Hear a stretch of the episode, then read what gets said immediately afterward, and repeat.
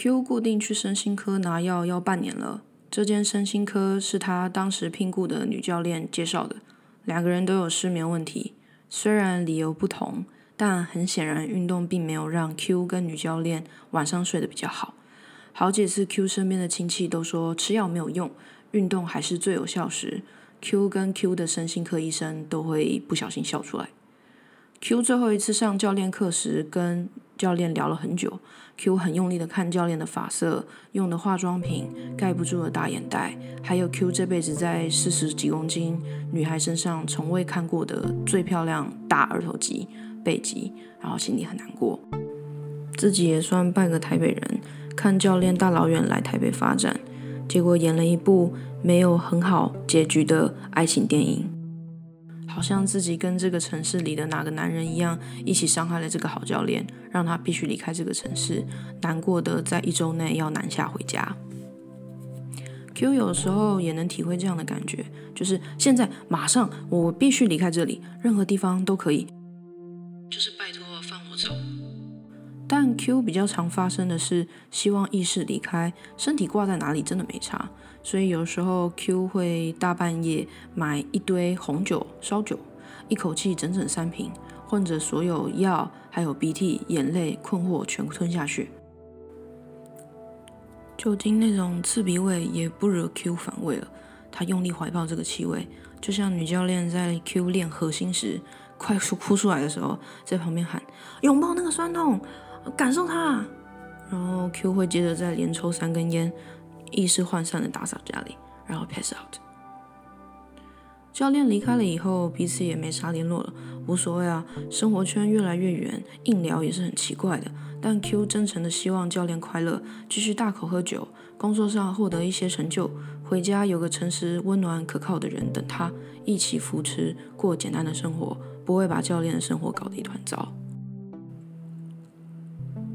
Q 也搞不清楚为什么自己会有这种任性怪兽妈妈心态，可能是因为教练圆圆的眼睛，眼神一向透露着真诚，像一只森林里不太会掉进智障陷阱的兔子，但有时候还是无法抗拒陷阱里美味可口的胡萝卜，所以偶尔还是会被雷到一下。也可能是因为 Q 把教练投射成所有女生最平均的状态，有各式各样小烦恼的那种魅力女孩儿。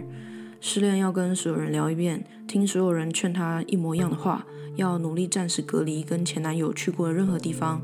问他还好吗？他也会耸耸肩，坚强但疲惫地说：“过一天算一天吧。”最后听别人建议给自己买一株植物什么的放在家里。Q 有点恶心，有一点多管闲事，有点太护着教练了。教练说不定好好的，Q 在这边自作多情，理想化什么？我等一下再继续检讨 Q。我们先把故事说完。Q 一直都不敢去看医生，他怕自己最后发现连看医生都不会变好，然后自己最后一丝对医疗体系怀抱的希望都会被掐熄。痛恨医生像痛恨警察一样，为什么会怕警察？Q 也真的很想知道答案。而且，这个到底是怎么判断 Q 的状况的？心灵层面的东西到底要怎么被量化？医生怎么知道我到底是怎么了？又不是有个仪器扫一下就知道哦，你怀孕喽那样的肯定。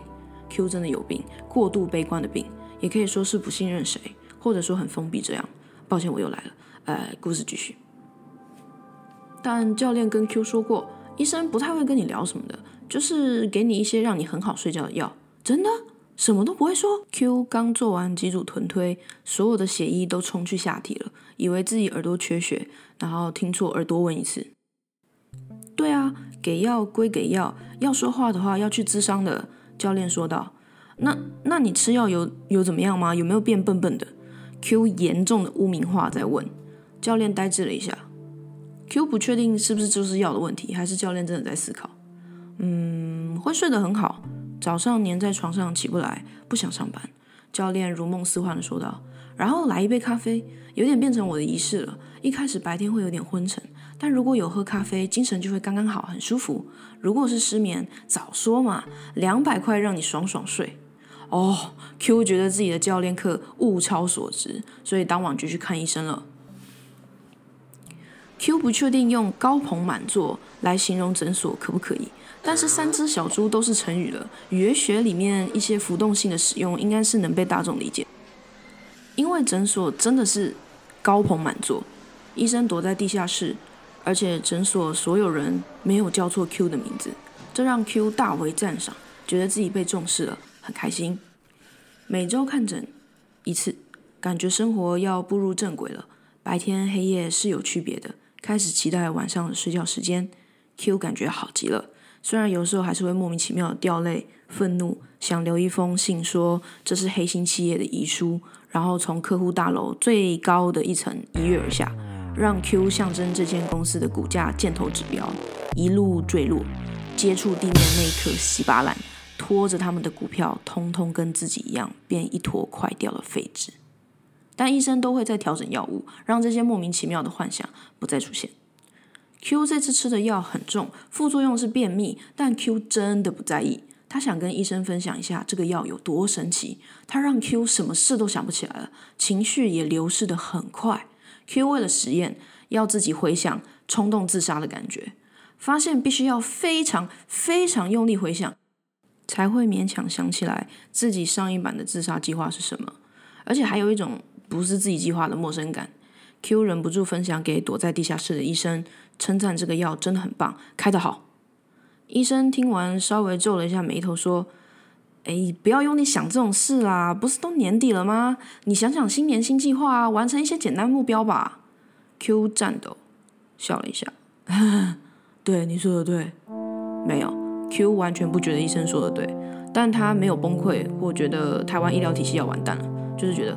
哇，医生，你你你真的，你真的不不懂对吗？还是还是忘记了？Q 觉得又惊讶又觉得不是很惊讶，想压下自己的大惊小怪，但还是忍不住一直反问自己：啊，新年新希望。Q 百分之百知道医生没有恶意，所以 Q 也没生气，反倒是开始一直笑。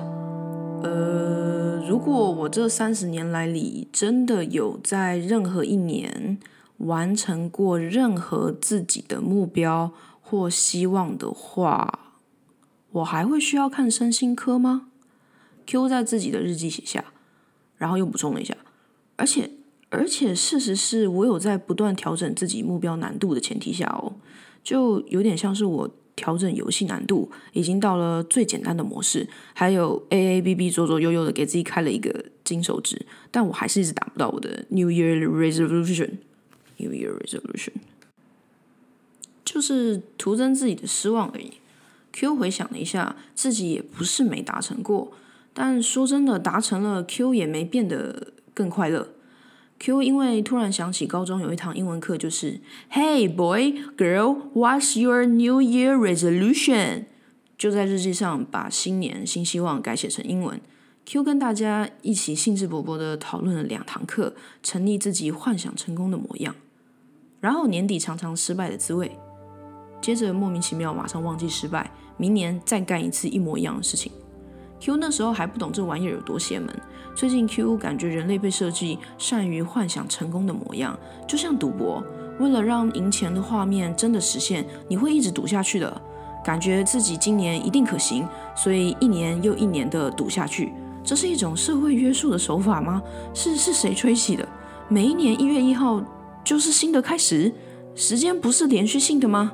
新的一年成功几率就会变高吗？旧的自己不可以吗？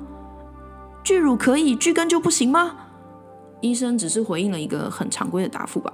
但 Q 越想越害怕，感觉这玩这玩意儿无形中在促使大家寻找些什么。诶，三十岁没有想要任何东西，只想自杀。新年新希望，该许什么愿望？几万笔的资料叫人不要自杀，所以 Q 想了一下，写下。呃，新年新希望，不要自杀。然后 Q 又觉得哪里不太对劲，一可是这是我的新年新希望啊，应该做一些自己真正想做的事，对吗？划掉，然后重写，新年新希望，冒号，找到无痛自杀的方法。Q 一直在笑，搞不懂自己到底是在攻三小。